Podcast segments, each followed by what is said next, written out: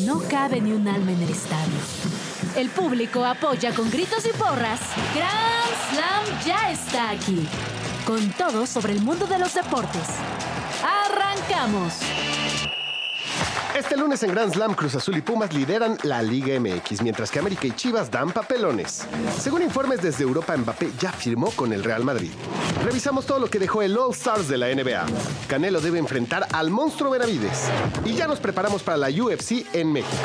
En ABC Deportivo mañana arranca la Copa Oro W y te contamos todo lo que debes de saber. Y en Extra Cancha te contamos el chismecito por la herencia del dueño de la Juventus. Quédate a la siguiente hora en compañía de Case Deportes y Tavo Rodríguez.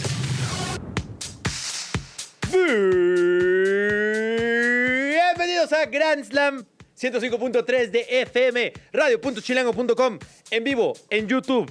Chilango, hoy tenemos que hablar un montón de cosas. NBA, UFC, fútbol europeo. Madre mía, no nos va a alcanzar la hora, así que comencemos. Me acompaña en esta ocasión Tabo. ¿Qué tal, Tabo? Desde la producción hasta el micrófono. Así es, mi querido Case, ¿cómo estás? Un fin de semana bastante movido. Déjate esos lentes de la mosca tsetse para los que nos están viendo en la transmisión de YouTube. Por favor, ahí lo pueden ver. Tiene, te da estilo, te da personalidad. Un secreto de estos lentes que no muchos saben, que me han elogiado mucho estos lentes y dónde los compraste, es que son unos lentes de mujer. Ok. Sí, sí, sí. Ahí los vi en su momento y ya me dijeron, no, pues si son de mujer. Y dije, no, pues están bien chidos. y Eso me los compré. Sí. Estamos pues, en al- 2024, al, al final se ven chidísimos, eso para mí es lo más importante. Y pues bien, Tavo, como ya lo estaba señalando, hubo evento de UFC, hubo All Star, hubo Liga MX, viene, hay Champions mañana. A ver cómo lo hacemos para que todo esto entre en una hora, ¿eh? A ver, va- vamos a ponerle un poquito de vaselina para que entre toda la información. Vámonos al chit-chat. Chit Chat. Las noticias deportivas sin tanto pancho. Liga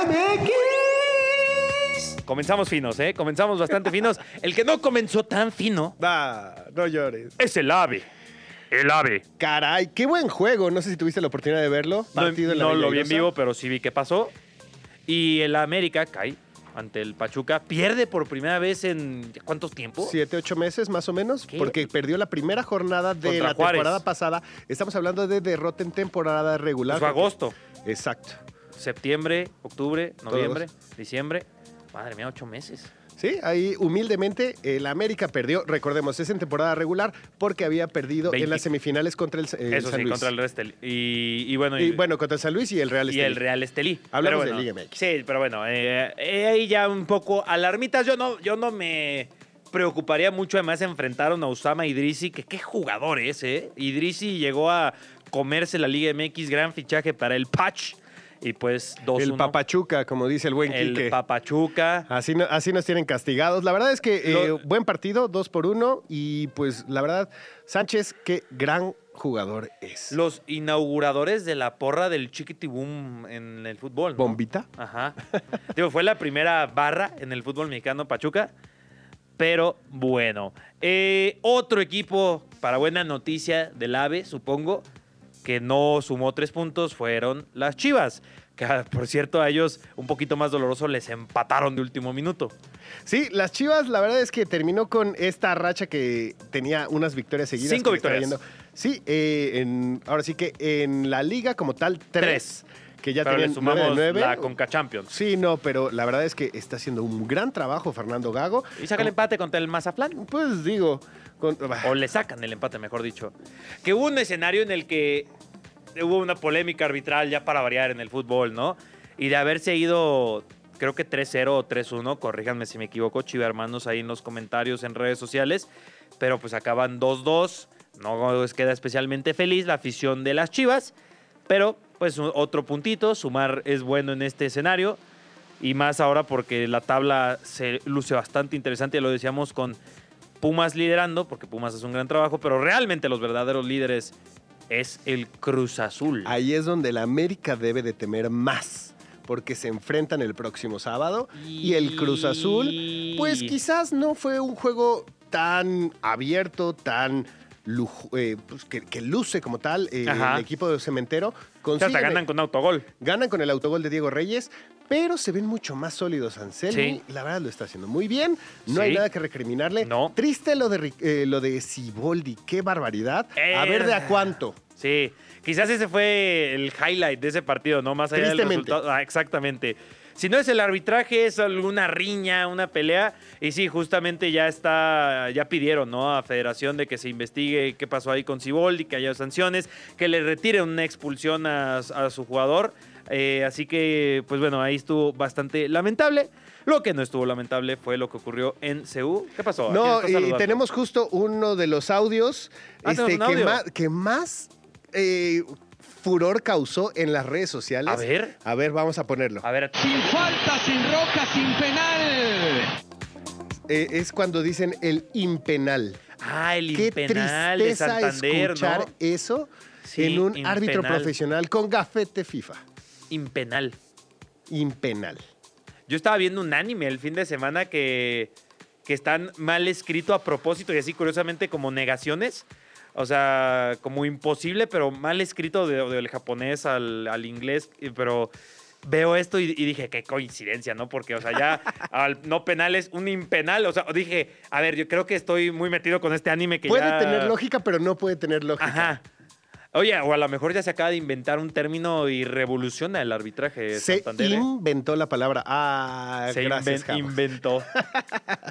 Bueno, Ah. ahora sí, vámonos con eh, tus Pumas. Pumas, tus 3-0. Pumas 3-0. Qué bien están a jugando. Santos. Oye, sí. No Lástima por Nacho Ambriz, pero Pumas, qué barbaridad. Era, era el primer partido de Nacho Ambriz. No, no se hizo ley o no se ejerció el eh, técnico que debuta, técnico que gana, ¿no? Y no solo...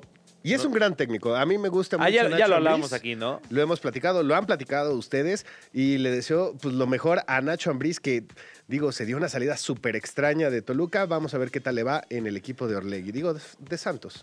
Oye, ya para terminar, el Necaxa sigue sin perder, ¿eh? Hubiera sido una muy buena apuesta, ¿eh? De esas apuestas futuras. Yo solo quiero decir que desde que vino Javi Sol, ahí fue como después de que ninguneáramos al Necaxa y resulta que va a ser un equipo muy complicado de vencer en fases finales, ¿no? Porque yo creo que Porque nadie lo ha vencido, simplemente Porque nadie lo ha vencido, comenzando por ahí. Y lo hacen en la corregidora de visita y de local siguen muy fuertes. Y bueno, el Atlético San Luis 3-3 contra Tijuana, Atlas 0, León 1, perdió el Atlas y un Que poderosísimamente también malo. funaron a, a Guardado, no sé si viste, porque estaba festejando el gol de León contra el Atlas y entonces Sí, todos los claro. rojinegros, ah, traicionero, que no sé qué. Qué barbaridad, seamos profesionales, señores. Pues eh, entiendo un poco, pero... Entiendo, pero no comparto. Ah, entiendo, pero no comparto. Lo que también sigo intentando entender, Tavo, es lo que está ocurriendo con Kylian Mbappé en fútbol champán. Football champagne. Es la cosa más atractiva, es un capítulo de La Rosa de Guadalupe y, y ya me imagino todo lo que va a haber, ahora sí que en novelas y series de Kylian Mbappé en los próximos dos años. Puede ser, ¿eh? Porque la semana pasada tenemos la información de que Kylian Mbappé ya le comunica al Paris Saint-Germain que no seguirá en el Paris Saint-Germain. Y hoy marca, hasta nos dice en cuántos días ya tendremos la oficialización. Nos dice 100 en 133 días tendremos la Es oficialización. como cuando nos quedamos sin agua aquí en Ciudad de México. Que ya también te dicen cuántos días vas a, eh, no vas a Sí, tener agua. dicen que ya como en 130 días ya no nos va a alcanzar el agua, según el Cutzamala. Le, le voy más a la del agua que a la de Mbappé, ¿eh? A estas alturas del partido. Oye, pero a ver, ¿qué tan fiable es la información de Marca? En ese momento, él sintió En ambas. el verdadero En, ambas situaciones. A ver, marca. Fíjate, aquí en México se habla de la prensa amiga, porque ya, o sea, en teoría no debería existir como estos favoritismos. Allá en España les vale gorro, ¿no? Y Marca es un periódico, es una publicación madridista, 100%. Así como el Sport es para los El culés. Sport, Mundo Deportivo. El Mundo Deportivo es también. para los. Ah, exacto. bueno. Así que cuando suele ser sobre el Real Madrid, es también. O sea, si, es el, si fuera Marca hablando del Barcelona, duda. Da- o sea, duda completamente. Siendo Marca hablando del Real Madrid, no es nada descabellado. Y ya otros reportes desde hace una semana, Ornstein, Fabrizio Romano, etcétera, etcétera, decían en unos meses se va a hacer el anuncio oficial. O sea, parece que ya todo está tras bambalinas, ya lo saben todos los reporteros de confianza, solo no quieren oficializarlo por ahora porque el Paris Saint Germain sigue en la Champions, el Madrid en la Champions. A eso se le Me- llama estrategia. Me imagino que va por ahí. Eh, no sé si tuviste la oportunidad de ver la imagen de Kylian Mbappé, en donde según esto se veía el escudo del Real Madrid eh, en una salida. Digo, para Eh. mí era, o sea, lo más falso del mundo. Oye, eh, voy a hacer un comentario, digo, va sin nada de querer faltar el respeto ni nada por el estilo, pero tengo que hacer el paralelismo. Los aficionados del fútbol son como estos aficionados religiosos que ven una imagen santa en cualquier lado. En ¿no? una De que, tortilla. sí, la Virgen me salió en mis frijoles. y, y, y con Mbappé es eso. Mbappé traía la del... O sea, son igualitos, ¿no? En Señores, ya tenemos cámaras 4K, como por qué va a ser borrosa la imagen de O los aliens? ¿no? O como los aliens, ¿no? De que, no, no, no, ya tengo esta imagen de alien en, en ni siquiera en ciento, ¿qué? 144. En 144 pes. Ajá, o sea, en dos P's, ¿no? Y ahí está, es un alien clarísimo. Sí, no. Hay eh, cámaras 8K, ni siquiera 4K, ¿no? Como el que tiene aquí el joven de S24. Pero bueno, Pero bueno. Este, según esto, y como dice el marca, eh, se convertirá Mbappé en el mejor pagado de la plantilla con un Eh. rango salarial entre 15 y 20 millones de eh, euros Sí. netos anuales más las Ese bonificaciones. netos es importante porque sabemos que los impuestos en España son bravos. Son casi del 50%. Ah, bueno, eh, saludos a nuestro gobierno. En el acuerdo del 2022, su ficha promediaba 26 millones netos. Ah, y eso es lo interesante, que, va a ganar Madrid, muchísimo menos. el Madrid le dijo, ah, pues te, te diste tus lujitos, pues ahora te voy a bajar lo que te voy a a pagar. mis términos. La mala noticia para el Real Madrid es que empataron 1-1 contra el Rayo Vallecano este fin de semana. La buena noticia es que hoy el Girona perdió. El Girona perdió y justo lo estaban mencionando también aquí en Grand Slam. Recuerden, de lunes a viernes a las 5 de la tarde, en donde si el Girona perdía contra el Real Madrid, iba a ser más difícil que alcanzar a los merengues. Tenía Sí. la oportunidad con este empate y... Y- les fue de la fregada. Los que se aprovecharon, bueno, en realidad jugó primero el Bayer Leverkusen, es el Bayer Leverkusen, porque ellos derrotaron 2 a 1 al Heidenheim y el Bayern Múnich osote el domingo pierden contra el Bochum. Sí, es un, es un equipo, el, el Es profesional, sí. VfL Bochum, en alemán. Es un equipo al que, Tavo, normalmente el Bayern Múnich, los últimos resultados eran 8-0, 5-1, y ahora perdieron 3-2 contra el Bochum. ¡Qué locura! La Son- mufa de Harry Kane. Y son de. bueno, Viven en un cántaro. demos, ese en contexto BMW en donde para Harry arriba. Kane se muda al equipo alemán para decir voy a ser eh, campeón porque pues hemos dominado bueno ha dominado Sí, la ya- liga Ya y si no gano en Alemania, a mi madre, dice Harry será Kane. ¿no? el jugador más salado del mundo ser, ¿eh? de la historia A mí no me gusta hablar en serio de esas cosas, me encanta hacerlo de bromas. Pero luego ves estas cosas y dices, ya son ocho puntos con el Bayer.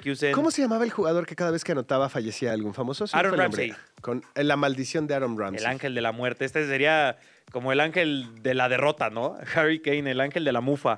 No lo sé. Así para que no lo convoquen en Inglaterra en el Mundial de 2026, a ver qué tal. va. Perdieron una final en la Euro, ¿eh? Y viene otra vez la Euro. Yo no llevaría a Kane, mejor llévense a Oli Watkins. Y bueno, eh, ya contábamos el Bayern Múnich. En la Premier League, no, no, no, no, no en te la Premier pongas League, a bailar. el Chelsea no perdió 5-1, empató 1-1. Y si me apuran, pudo haber ganado. Pudo ganar ese partido el Chelsea, debió haberlo ganado después de ese primer tiempo. Ya después, el segundo tiempo lo entrega Mauricio Pochettino. Y con un gol de Rodri empata el Manchester City. ¿Qué le está pasando a los ciudadanos? Le está costando la liga y más ahora porque el Liverpool ganó su partido, el Arsenal gana su partido. Tenía partidos sencillos contra el Brentford y contra el Burnley. Y ya teniendo un partido pendiente el Manchester City, solo se pondría en la segunda posición en lugar de tener liderato en la Premier League. Va a haber cierre de fotografía en la Premier Tavo, eso va a estar bien interesante. Pero algo de lo que ya me estaba muriendo de ganas de contar, además de lo del Chelsea y el Bayer Leverkusen. la ¿Tienes verdad, no mentir. No. Saludos, mamá.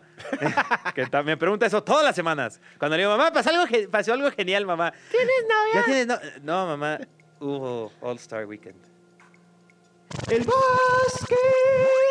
Sí me seguí hablando con mi mamá, ¿eh? O sea, porque sí. ¿Cómo va la novia, Carlos? Y yo, mamá, estaba... Ahorita justo le estaba contando al buen Dante, que ahora está ahí de producción, que en lugar de salir el sábado, me quedé a ver el All Star Weekend, la UFC, y ya luego sí me digo... Ahí aplicaría referencia a los Simpson. Tú podrías hacer el necesita novia urgentemente. ¿no? Del buen Moe.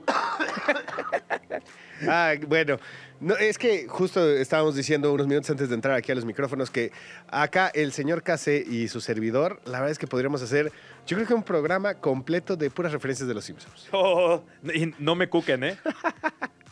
Pero bueno, ¿qué pasó en la NBA? Nos tienes que contar primero. Vamos a empezar con lo importante. A ver, importante. Primero, ju- el juego de novatos en donde estuvo un mexicano. Ah, ok, Jaime Jaques lo hizo muy bien. pero no fue en el único evento en el que estuvo presente. En el juego de novatos hay que decirlo que fue la derrota del Team eh, The Thief contra Team Jalen Brunson, por supuesto. eh, marcador 13-26 y Jaime Jaques es el primer mexicano en el Rising Star, en el juego de novatos. Y también es el primer mexicano en el concurso de clavadas. Pero aquí es en donde empieza eh, mi roast del All-Star Weekend. A ver. Y voy a comenzar con el concurso de clavadas. El concurso de clavadas, para los que nos gusta la NBA desde hace años, es uno de los eventos más esperados del año. Si alguna vez vieron a Vince Carter en ese concurso, Eh, ¿2001? ¿2002? 2000-2001. No se vayan muy lejos. Aaron Gordon contra Zach Lavin, parte 1 y 2. Ver a Dwight Howard, ver a Blake Griffin recientemente. Todos han sido momentos icónicos. Acabamos de vivir el peor concurso de clavadas en la historia. Las clavadas más aburridas, repetitivas, sin magia. Y Jalen Brown y la NBA la NBA está esforzando como fuera porque Jalen Brown ganara el concurso y, una clavada en el que brinca Kai Senat, que es un streamer muy de moda, que el tipo mide como 1.40 y ah, lo brincó y además con la clavada más suave que he visto en mi vida, en la que es una referencia y hace ahí el DAF en pleno 2024. Y esa la, nos la querían vender como una clavada de más de 48 puntos. Le robaron a Jaime Jaques que haya pasado Jalen Brown a la última ronda y Mac McClung, que es un jugador de la G League, y dándole clases a los jugadores de la NBA que están ahí. Qué desastre, qué terrible. Si van a volver a hacer un concurso así, ya mejor no lo hagan y mejor hagan. Oye, tranquilo, viejo. ¿Sabes qué sí estuvo buenísimo, Tabo? Espérame, ya no te claves. Ah, perdón. Tenía Y que decírtelo. Sí, está bien. Y no, y que tranquilo, viejo, ¿no? El que sí estuvo buenísimo fue el concurso de triples, y no solo el concurso de triples. ¡Qué barbaridad! El Steph Curry contra Sabrina Ionescu. Estuvo buenísimo. Los dos estuvieron. eh, Damian Lillard ganando en la última canasta el suyo, repitiendo el lo del año pasado, es bicampeón. Y ese Curry contra Ionescu estuvo asombroso. Yo no pude verlo en vivo, pero a ver, platícame. Y lo que vi en redes sociales, ¿tú crees que Sabrina se apresuró o sentía que el tiempo se le estaba acabando porque empieza con este, siete canastas perfectas y después como que empieza a fallar y como que se empieza Sí. a presionar por el tiempo? ¿Qué Come- sucedió? Comenzó muy bien. ¿Sabes qué creo yo que sucedió? Yo creo que no lo va a decir Sabrina, pero sí ella iba con una presión diferente a la, a la de Curry, ¿no? Porque sí es, a ver, a las jugadoras las critican a diestra y siniestra. Tengo que hacer la mejor, la mejor exhibición quizás que un basquetbolista dado en un concurso de triples. Porque si no, ya veo los comentarios. Aún así, haciéndolo, le iban, la iban a criticar. Y dicho y hecho, ¿no? Curry, a diferencia, aunque no lo diga él, yo creo que él iba relajadísimo, ¿no? Porque él está en un escenario en el que si perdía es, bueno, perdí contra alguien que dio un- una exhibición. Y si ganaba, pues ya soy el mejor, eh, soy el mejor tirador en la historia de la NBA, ¿no? Más de 3.500. Es el mejor de tirador de triples puntos. en la historia de la NBA. O sea, no, no, se, no perdía nada Curry. Y Sabrina creo que sí perdía mucho. Y creo que ahí sí, yo creo que tenía esa presión especial. Y aún así lo hizo increíble. Y además nos regaló una muy buena frase. El si puedes disparar, puedes disparar. ¿Sabes? O sea, seas hombre, seas mujer, tú puedes disparar. Y ahí estuvo. Que ya- nada nos limite. Tal cual. Y ya Nike también por ahí hace muy, buen, hace muy bien el marketing. Ahí tenían ya la imagen, la publicación. Y lamentablemente el que, es, el que es una cascarita, pero ya hasta te diría que muy aburrida, es el juego de la conferencia oeste contra este. Porque Luka Doncic y, y Nikola Jokic, ellos sí estaban cascareando y lo que le sigue. Porque, a ver, yo creo que está bien, eh, es donde puedes hacer locuras y demás. Pero ellos sí ya se pasaron. eh, de repente Doncic hace un tiro desde su propia pintura prácticamente. O sea, e- ese sí. Les valió. Sí. O sea, lo mejor del, del fin de semana de las estrellas fueron sin duda, sin duda alguna los triples. Inclusive Damian Lillard es el MVP de ese partido, que tira como 25 triples, una locura así, o, o intenta al menos 25 triples. Y él gana el MVP. A ver, una de las cosas que hemos mencionado aquí en Grand Slam es que si había algo importante es que la NBA hacía el All Stars súper llamativo, súper atractivo. Sí, de acuerdo. Y lo comparábamos en su momento también con lo que hacía el Pro Bowl en el americano. Sí. ¿Tú crees que ahora el Pro Bowl lo hizo mejor que el All Stars? Ah, es una gran pregunta. Es una muy buena pregunta. Y Y sí. Me atrevería a decir que este año sí, ¿eh? Al menos, al- este año hay una discusión. Ok. Este año, una, eh, porque en otros años es, bro, cállate, ¿no? O sea, no digas. No- no hay nada que Sí, discutir. no digas tontería. Ahora sí es, Creo que lo mejor, además de los triples, fue la duela. ¿La viste la duela? Sí. De Let's. O sea, O sea, tenían un mapeo para los que no, no tuvieron la oportunidad de seguirlo o búscalo en las redes sociales. Prácticamente, eh, pues la duela era una pantallota. Sí, y tal cual. veías todo lo que quisieras. Si querías ver un mar, si querías ver este algo. cuando caminaban, eh, sacaban fuego, estrellas. O sea, Espectacular. Eso qué locura. para los que ¿eh? seguimos esports es muy común. Sí, ya Para los que ven ¿no? depor- deporte convencional, no. No, y porque ese puede ser el futuro del deporte convencional, ¿no? O sea, ya esas pantallas que a lo mejor puedan colocar de una u otra forma. Por ejemplo, yo pensaba en el fútbol, a ver, no lo pones en toda la cancha, pero sí en las líneas de cal. En el hockey, que puedas seguir al puck. Ándale. Sí, o sea, no, no lo veo nada descabellado y pues la tecnología ya está llegando ahí. Pero eso es de la parte de la NBA. ¿Qué piensan ustedes? ¿Les gustó el fin de semana de las estrellas? ¿No les gustó? Yo quedé, rep- repito, con una muy mala sensación. Y no ah, me- y ganó la conferencia oeste. Ah, y, y- Ah. y ganó la conferencia oeste y todos. ¿Cómo es que ganó la.? O sea, ¿cómo? ¿Cómo? ¿Cómo? No, no, pero ganó la este. Ganó la conferencia este. Ah, sí, perdón. Tienes, Sí, porque razón. la oeste es el ¿Eh, viejo ¿Este oeste. o este? No, ganó este. Ganó este. Perdió el oeste. Y pues bueno, eh, sorprendieron ahí en ese sentido, pero repito, partido medio malillo. Todavía tenemos tiempo para hablar un poco de, De box, boxeo. sí, señor. A ver, hablemos de bots. Más box. El presidente del Consejo Mundial de Boxeo, Mauricio Suleimán, aseguró que el campeón mundial supermediano, Saúl Canelo Álvarez, debe enfrentar al monstruo, David Benavides. Oye, ¿es el campeón mundial supermediano porque es medianón como peleando? No, no es muy alto, nada más. Creo que es de mi vuelo el Canelo. Creo que el otro día había visto eso. O sea, yo lo decía porque es un boxeador medianón. No, es un gran boxeador. Es un gran boxeador. Pero bueno, De estatura sí te puedes burlar. De si es un gran boxeador, no. Sulaimán aseguró que Benavides confirmaría su estatus de mandatorio, por lo que el Canelo estaría obligado a poner en juego el cinturón Sí, del campeonato bien, del bien. organismo en las 168 libras, lo cual hay que aplaudirle al señor Mauricio Sulaimán. Sí, David Benavides sí, es campeón interino del WBC, por lo que le da el derecho a retar al Canelo. Fíjate, eso le falta al boxeo, creo yo, que sí tiene la UFC y en el siguiente bloque hablaremos de lo que ocurrió el sábado. en la en México. Y porque ya esta semana es UFC en México, que la figura del directivo tenga un poquito más de peso, ¿sabes? O sea, porque sí parece que, digo, también pasa en la UFC que el campeón elige un poco las peleas y demás, por decirlo así. Pero acá Canelo Es que también se pone como claramente es que acá estaba evitando totalmente este güey, ¿no? Porque es el monstruo y hay que decirlo y se lo podría decir de frente al Canelo, Canelo sí le estaba sacando al monstruo, porque Ah. si hay alguien que creo que puede sentar al Canelo es eh, David Benavides. Sí, recordemos que Benavides ostenta una marca invicta de 28 triunfos y Uf. 0 derrotas. 24 por la vía del knockout. es que es un monstruo, literalmente. Pero bueno, hablaremos más de deporte de combate en el siguiente bloque, semana UFC, eventazo que hubo el sábado. Pero Tavo, vamos a notas rápidas. El manager de los Dodgers descartó a Otani para jugar el primer partido del entrenamiento de primavera ante los padres de San Diego. Debido a su recuperación, regresa de una cirugía de codo. Edson Álvarez fue homenajeado por el Ajax previo a su partido contra el NEC, en donde el mexicano salió al césped del Johan Cruyff Arena para recibir los aplausos del público, todo bajo el cobijo de la frase Forever be your home, o sea, tu casa por siempre. Se activó un protocolo de emergencia para Dani Alves, esto debido a que su ex compañero de celda declaró en el programa Fiesta que el brasileño pasa por una fuerte depresión y temen que el exfutbolista haga una locura o escape. Lionel Messi se disculpó con todas las personas que fueron a verlo jugar en el amistoso del Inter de Miami en Hong Kong y no pudieron hacerlo por la lesión que arrastraba el argentino. Los Brooklyn Nets anunciaron la mañana de este lunes el despido de su entrenador Jack Bond a causa de una decepcionante primer mitad de temporada. De acuerdo a diversas fuentes, Liam Hendricks, quien fue el regreso del año de la Liga Americana en el 2023, ha acordado un contrato de dos años y 10 millones de dólares con los Boston Red Sox. Regresamos en unos minutos más a Grand Slam. Que suene el silbatazo del segundo tiempo de Grand Slam. Así empezó. Toda buena historia tiene un gran inicio.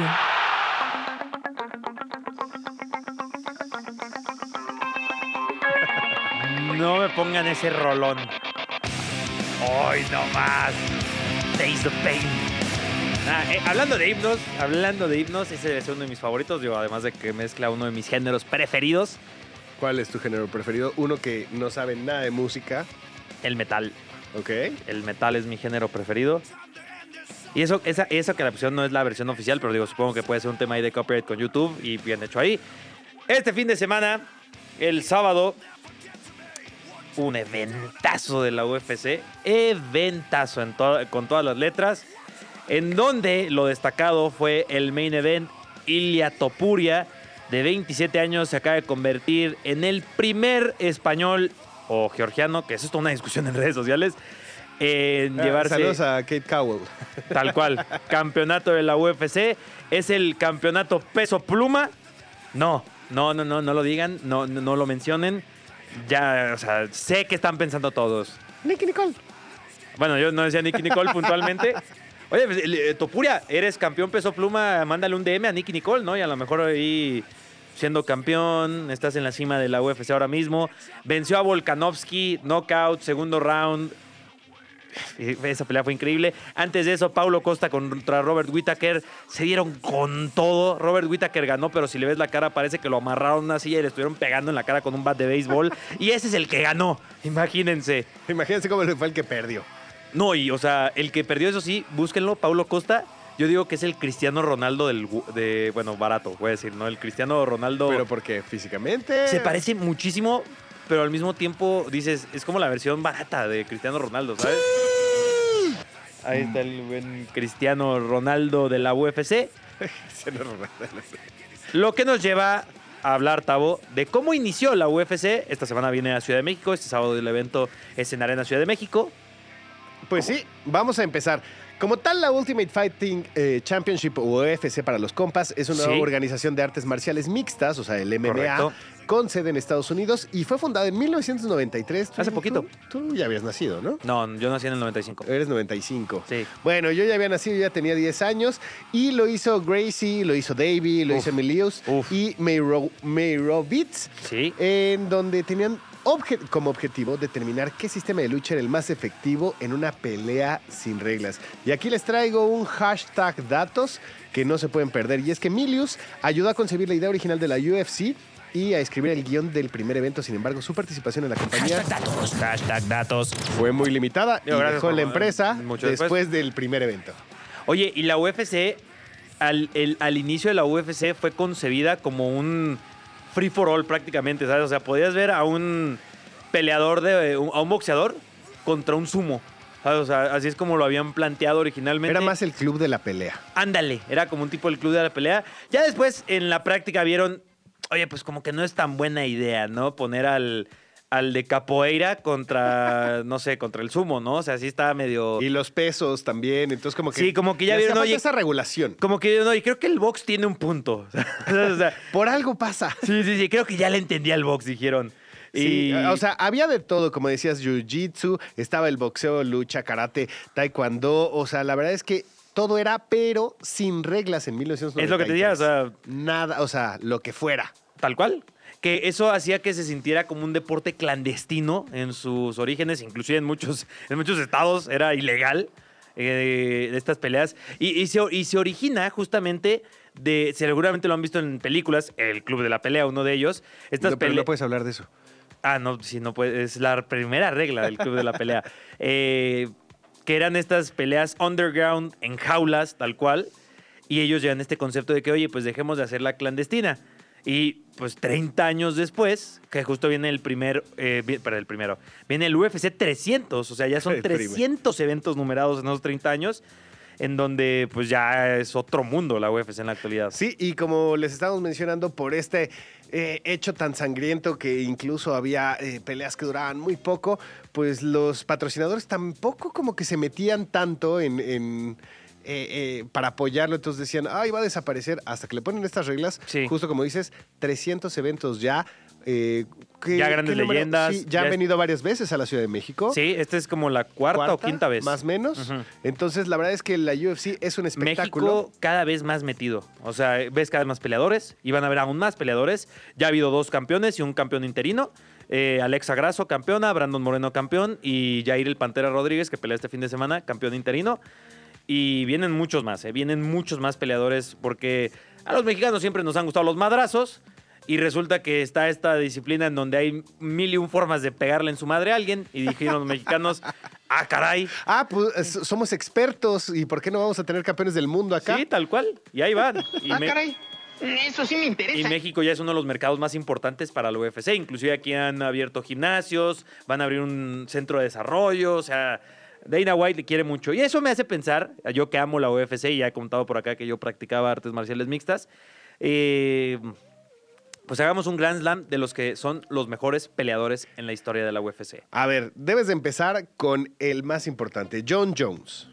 Es probablemente el mejor y más problemático, y mira que existe otro irlandés, pero John Que también Jones- lo vamos a mencionar. Sí, sí, claro, pero sí, John Jones con problemas con drogas, pero a la hora de estar en el octágono, yo nunca he visto un fenómeno como John Jones. Es ¿eh? como el Maradona, para que entiendan. Tenía una técnica espectacular, pero fuera de las canchas hacía de todo. Sí, sí, sí, literal de todo.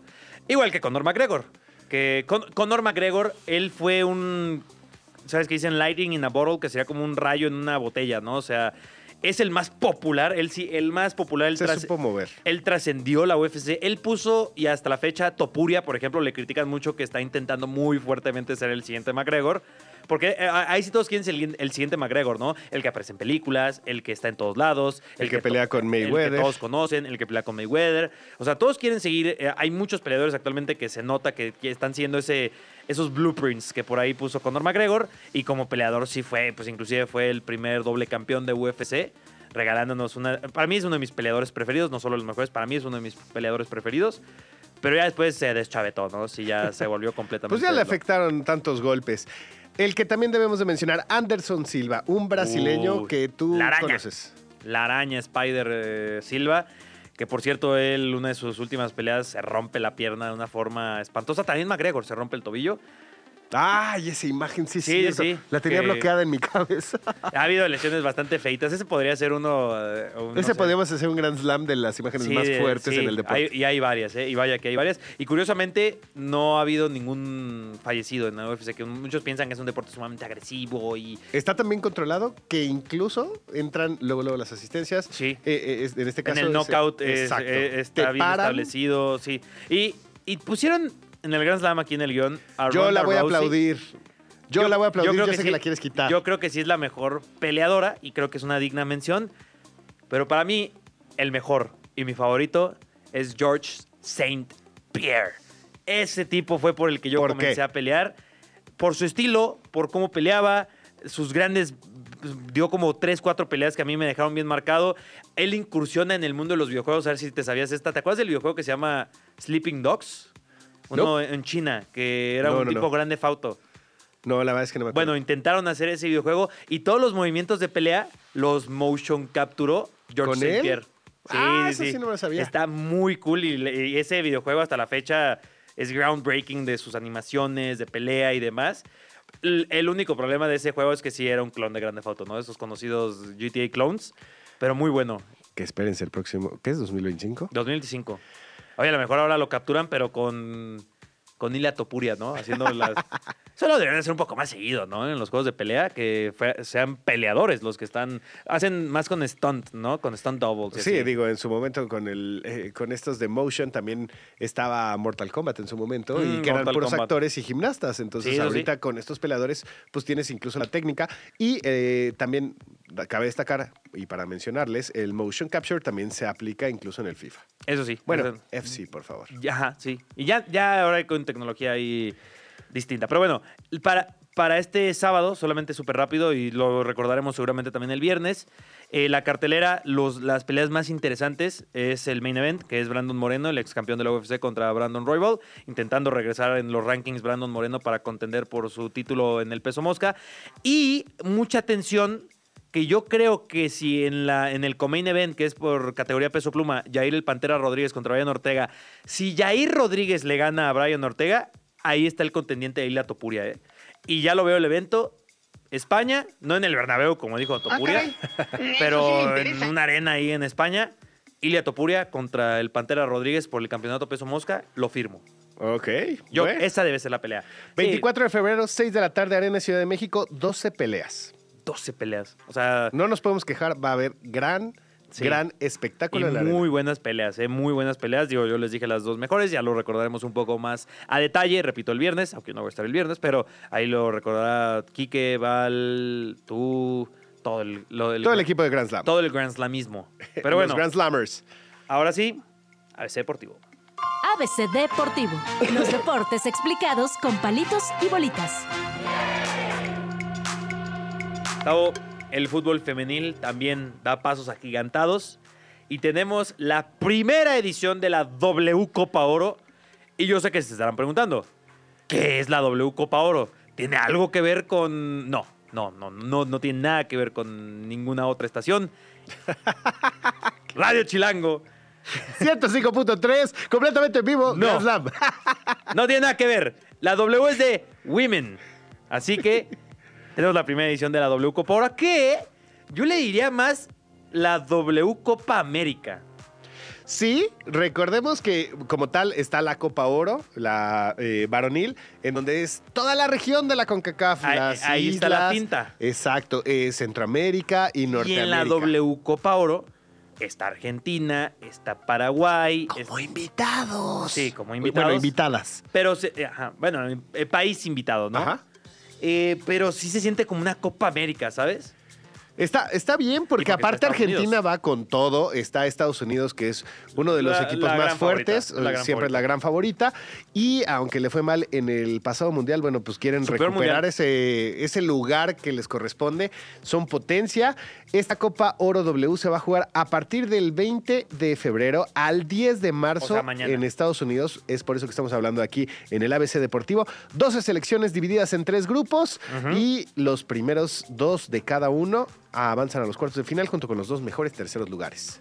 los dos mejores terceros lugares. Fíjate, ahí cuando son tan poquitos, no, ahí es donde no me gusta tanto ese formato de avanzan los dos primeros y los mejores terceros lugares. Ahí es en donde me gustaría más, ya que mencionaste esports, que fuera más un poco ese, ese losers bracket y así, ¿no? Pues, Creo que ahí estaría un poquito más interesante. Pero deja de haber dinero en los estadios. ¿Y tú crees que la Ay, CONCACAF va a permitir eso? Sí, porque acá es un día, ¿no? De competición o dos días de competición. Acá estamos hablando de meses de competición y sí es donde seguramente no le gustaría mucho. Pero hey, hey, se podría encontrar ahí un punto medio. Entre esas elecciones, ya lo decíamos, está Estados Unidos, que es la amplia favorita. Que está en el mismo grupo de México, En- tristemente. Es el último partido de México en ese grupo, en donde también está Argentina y se metió República Dominicana. El grupo B es En ese Brasil, momento, Tal cual. sintió el verdadero Brasil, terror. Colombia, Panamá, Puerto Rico. Ese es el grupo de la muerte. Y en el grupo C, Híjole, Estados Unidos, Argentina, ¿no? Es que Argentina, o sea, ahí va, ha, ha crecido muchísimo en fútbol femenil, pero, o sea, México le tendría que ganar. México, para los que no lo saben, es probablemente uno, ahí sí, ahí sí no lo digo. Y aplausos por a la Liga Femenil, sí, ¿eh? Es una de las mejores ligas en el mundo, la Liga Femenil en México. O sea, ahí no es de que, como en la Liga MX, de que ahí estamos en la conversación. No, ahí no, ahí no hay conversación. La Liga MX femenil, digo, sí se enfrenta a Estados Unidos, que ellos, ellas tienen la mejor liga. Creo que ahí sí la NWSL Sin duda. es la mejor liga. Ya después está, creo que entre la alemana, la inglesa, española y la mexicana. Creo que ahí ya está la conversación. Y bueno, el grupo C, Canadá, Costa Rica, El Salvador y Paraguay. A ver, vamos a hacer una pregunta. Yo sé que no tiene nada, bueno, que no lo quiero dirigir hacia el nivel, ¿Ok? pero en esta Copa Oro W, en donde tienes, si no, me, si no mal recuerdo, son como 40, 50 afiliados a la CONCACAF, entre las islas caribeñas, eh, los países centroamericanos, los norteamericanos. ¿No es triste que se quedan 30 países afuera y sí de repente dicen, ah, pero vamos a invitar a Brasil, Argentina, que es un lugar que le correspondería a la zona? Es una, es una buena discusión, estoy de acuerdo. Y es aquí en donde se siente que hasta es un torneo pequeño, si lo comparamos solamente con la versión masculina, que con sus divididas diferencias. Yo creo que está bien. Y yo creo que favorece y además son muy buenas selecciones las invitadas. Colombia es potencia mundial también en fútbol femenil. ¿eh? Tienen una gran selección, tienen grandes jugadoras, entre ellas Linda Caicedo, jugadora del Real Madrid eh, femenil. Ay, no más. Nada más, y es una de la- eh, entre las top 3 mejores jugadoras del mundo en el The Best. O sea, estuvo en la conversación para ganar el The Best a sus 18, 19 años que tiene Linda Caicedo.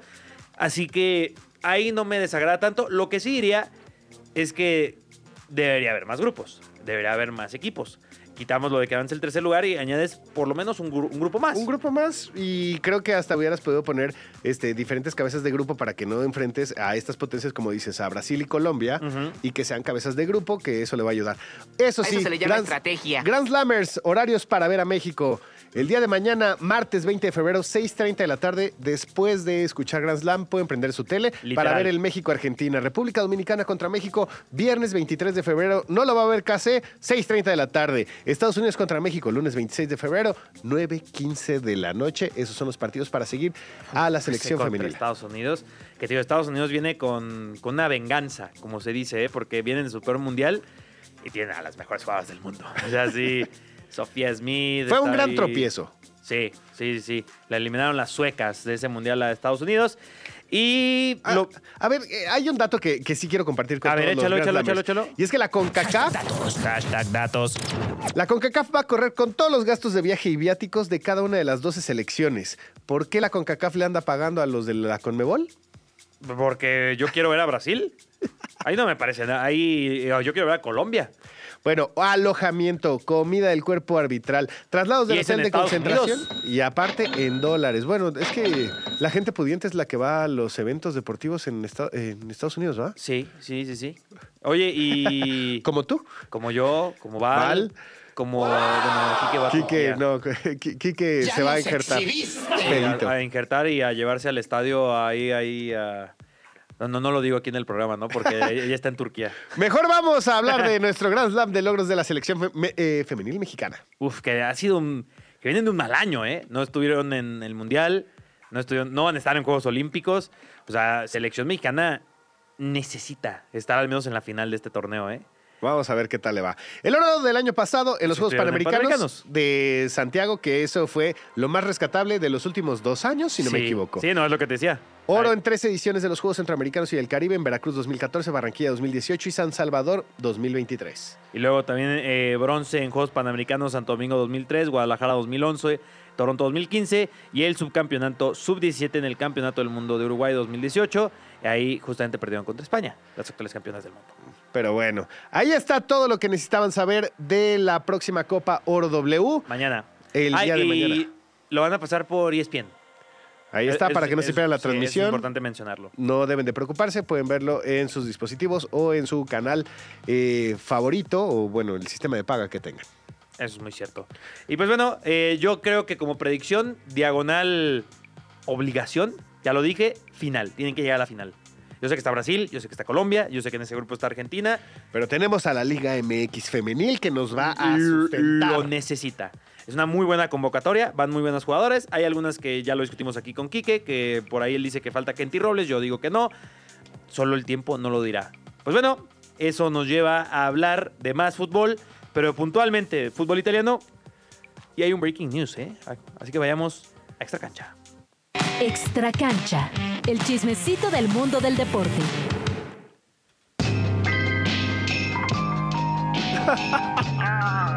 Ya entendí por qué estabas hablando de Succession. La de las de mi top 3 de series. ¿Ah, que he sí? visto. A mí O sea, me- está Dark, Breaking Bad y Succession. fíjate, para mí. Te compro Dark y Breaking Bad, pero yo no sé por qué a mí Succession... ese orden? No me gustó mucho a mí Succession. Breaking Bad está en mi top 5 al menos. Dark ¿Cuál es Mm. tu serie número uno? probablemente sea... Es que Game of Thrones se me cayó muchísimo esas últimas dos temporadas. Ah, lo, eh, lo tengo que pensar, tengo, tengo que pensarlo. Pero bueno, antes de eso, porque hoy vamos a hablar de una figura importante en el fútbol italiano, Breaking News. Breaking news. Para que no falte. El diario Bild, que es un- una publicación alemana muy importante en Alemania, nos comenta que Antonio Conte, exentrenador de la Juventus, del Chelsea, del Tottenham y pues ya de varios equipos, del Inter de Milán entre ellos, ha elegido al Bayern Múnich como el equipo que dirigirá en la temporada 2024-2025. Y escucharon bien, Antonio Conte eligió al Bayern. No, No, el- me, me no al dicen- revés. me dicen mis fuentes que el Bayern Múnich dice, ah, pues gracias, ahí te consideraremos, ¿no? Oye, porque digo, entonces yo, yo también quiero... Le están tirando al muerto. Sí, oye, yo quiero elegir trabajar, no sé, en la FIFA, ¿no? Yo elijo ser el próximo presidente de la FIFA. ¿O cuántos no elegirían trabajar en Grand Slam? Yo elijo... trabajar en Grand Slam. Iba a decir ahora, eh, yo elijo ser el siguiente novio de Nicky Nicole. Eh, yo como, como Pokémon, yo te elijo. Yo, yo me elijo, en este caso, ¿no? Y pues bueno, ese es el breaking news. Vamos a ver si el Bayern Munich eh, le responde el correo con ahorita no joven o... O sea, a ver si les responden, porque no tienen ni por qué. La neta. Ya, yo sí, yo soy de los que respondo, ¿no? Así sea para un no, ¿sabes? O sea, no. Pero sí hay que responderle a la gente, ¿no? Que a veces me va y tengo un montón de mensajes sin responder en WhatsApp, pero lo intento. Por eso al menos lo intento. ¿Cuántos mails tienes sin ver?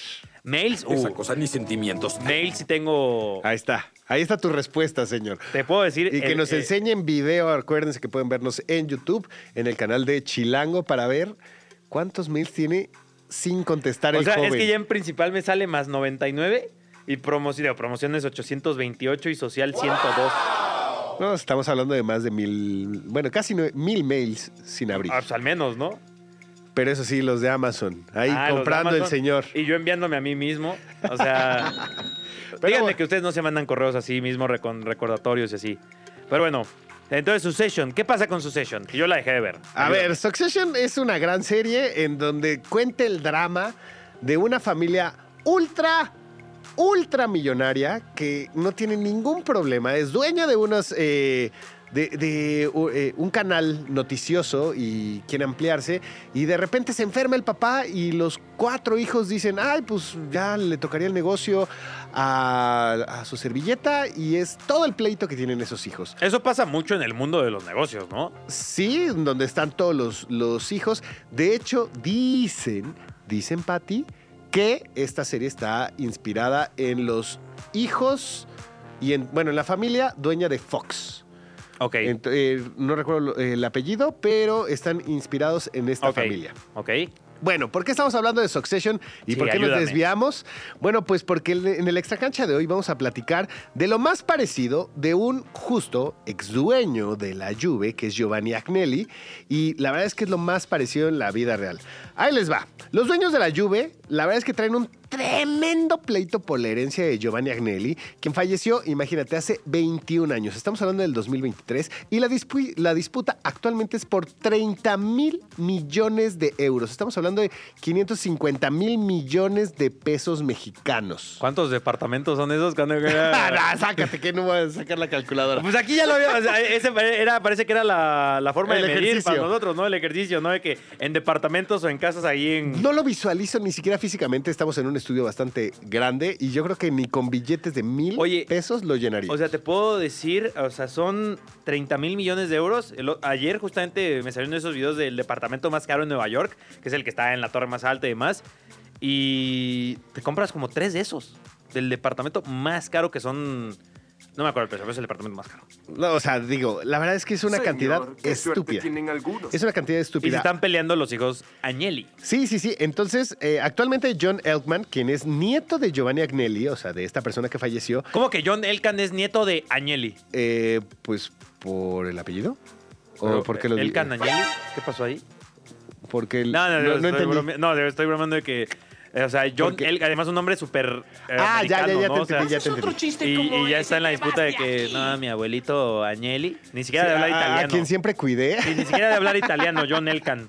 Bueno, él es eh, el presidente de la escudería Ferrari y además está a cargo de Stellantis, de, eh, de la Juventus. ¿Y todavía quiere más dinero? El grupo de medios de comunicación más importante que es Jedi, The Economist, Philips y CNH Industrial.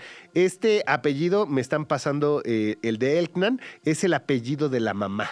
Ah. Gracias a nuestro querido Habuk que nos está siguiendo. Y bueno, John es el hijo del matrimonio entre Elkman y Margarita Agnelli, que es la hija de Giovanni. Ah. Y junto a sus hermanos, Lapo y Ginebra, han tenido que enfrentarse a su madre, quien busca revocar la última voluntad de su padre para tener más control en las empresas y, por su pollo, más lana. No, no, no, madre. esta sí es, es un O sea, no es. John, no es John el del problema, es la mamá. Exacto, pero pues John es el que está ahorita presidiendo y de repente dicen, oye, pues ahí va. Pero ahí te va. Imagínate pelearte con tu mamá por dinero. No, y por 30 mil millones de euros. Pasa por menos. Pasa por Pasa- y, por muchos menos ceros. muchos, muchos, menos. El problema es que Margarita, eh, la hija de Giovanni y la mamá de John, se divorció de Alain y se casó con Serge de Palm, quien tuvo, eh, con quien tuvieron cinco hijos más. Pietro, Sofía, María, Ana y Tatiana. Y ellos no reciben la misma cantidad de dinero, lo que entonces dijo Margarita, ¿sabes qué? Me toca pelear por la herencia. De nietos que ni siquiera conocieron, pero ahí van a pelear a los abuelos. Wow. O sea, es- estoy así. Estoy sin ¿Ves palabras, por qué tienes ¿no? que seguir Succession? No, pues más bien me voy a poner a ver las noticias de este, de este caso, ¿no? Oye, y luego hay clásico que comienzan a ver cosas muy turbias, ¿no? Supongo que en Succession yo, yo la dejé de ver. Y no vamos a spoilearle, Ajá, sobre todo a Jime que está viéndonos ahí. Eh, Pero sí, o sea, me imagino que de repente de esos cinco hermanos a lo mejor ya solo hay tres, Los ¿no? cinco nietos. Nietos. Nietos, Pero nietos. hermanos. Es lo que te digo, o sea, ahí a lo mejor de repente algo pasó y ya solo son tres. Y luego dos. Y ya solo hay uno, ¿no? O sea, clásico en ese tipo de cosas. No, y, y están buscándole ahora sí que el hueco por todos lados. Ahí les va. De acuerdo con la versión de Agnelli Margarita, o sea, la mamá, Marela Cara- Caracciolo, vivió en Italia durante su último año de vida y no en Suiza como dicta la versión oficial. ¿Y por qué es importante esto? Porque los abogados acusan a John de ocultar los ingresos de la abuela de las autoridades italianas, además de que algunos documentos del testamento contienen firmas falsas. Ah, la madre. No, no, no, no, no. O sea, esta extracancha, lástima que nos estamos a un minuto de irnos, pero hay unos escandalazos de esta familia. Pues podría ser literalmente hasta todo un episodio especial, ¿no? O sea, casos, investigación deportiva en Grand Slam, ¿no? Y un- ahí el podcast para que nos escuchen de casos así bien turbios con temas legales y demás, pero se nos acaba el tiempo. O sea, que- es, es de estas familias que se juntan en Navidad y dicen, Esto, tú no cuidaste al abuelo, esos son mis terrenos. Imagínatelo así con miles de millones de con dólares. miles de millones de dólares. Bueno, de con euros. Poder, eh, fama. Al chile, tío, tú nunca viste por el abuelo. Sí, ya sé. Te, te llamas John. Yo sí al menos soy Margerita, ¿no? Hoy, eh, hoy yo soy Margarita, la diosa de la cumbia. Chicos, llegamos al final de Grand Slam 105.3 de FM. Muchísimas gracias por acompañarnos. Esto estará disponible después en Spotify, en Deezer, en iTunes. Y ya estamos en iHeartRadio. iHeart- En iHeartRadio. Así que escúchenos por ahí también. Díganos qué les parece. Escríbanos, redes sociales, Grand Slam Radio MX. Estaremos muy atentos. También compartan nuestros clipsitos. Eso nos ayuda muchísimo a seguir creciendo. Muchísimas gracias, Tavo, por estar aquí en producción y también detrás del micrófono. Gracias a ti, Case, y pues nos escuchamos mañana a las 5 de la tarde en Grand Slam. Vámonos, que hay que hacer la tarea. El árbitro pita el final de este episodio. Estaremos de vuelta nuevamente a las 5 de la tarde. Los esperamos en el próximo Grand Slam. Radio Chilán, Radio Chilán, 105.3 FM. La radio que... Viene, viene.